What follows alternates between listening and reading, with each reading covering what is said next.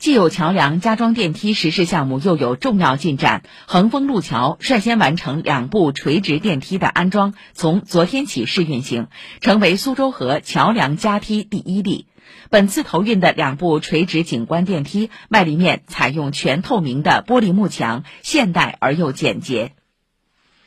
有着一百一十多年历史的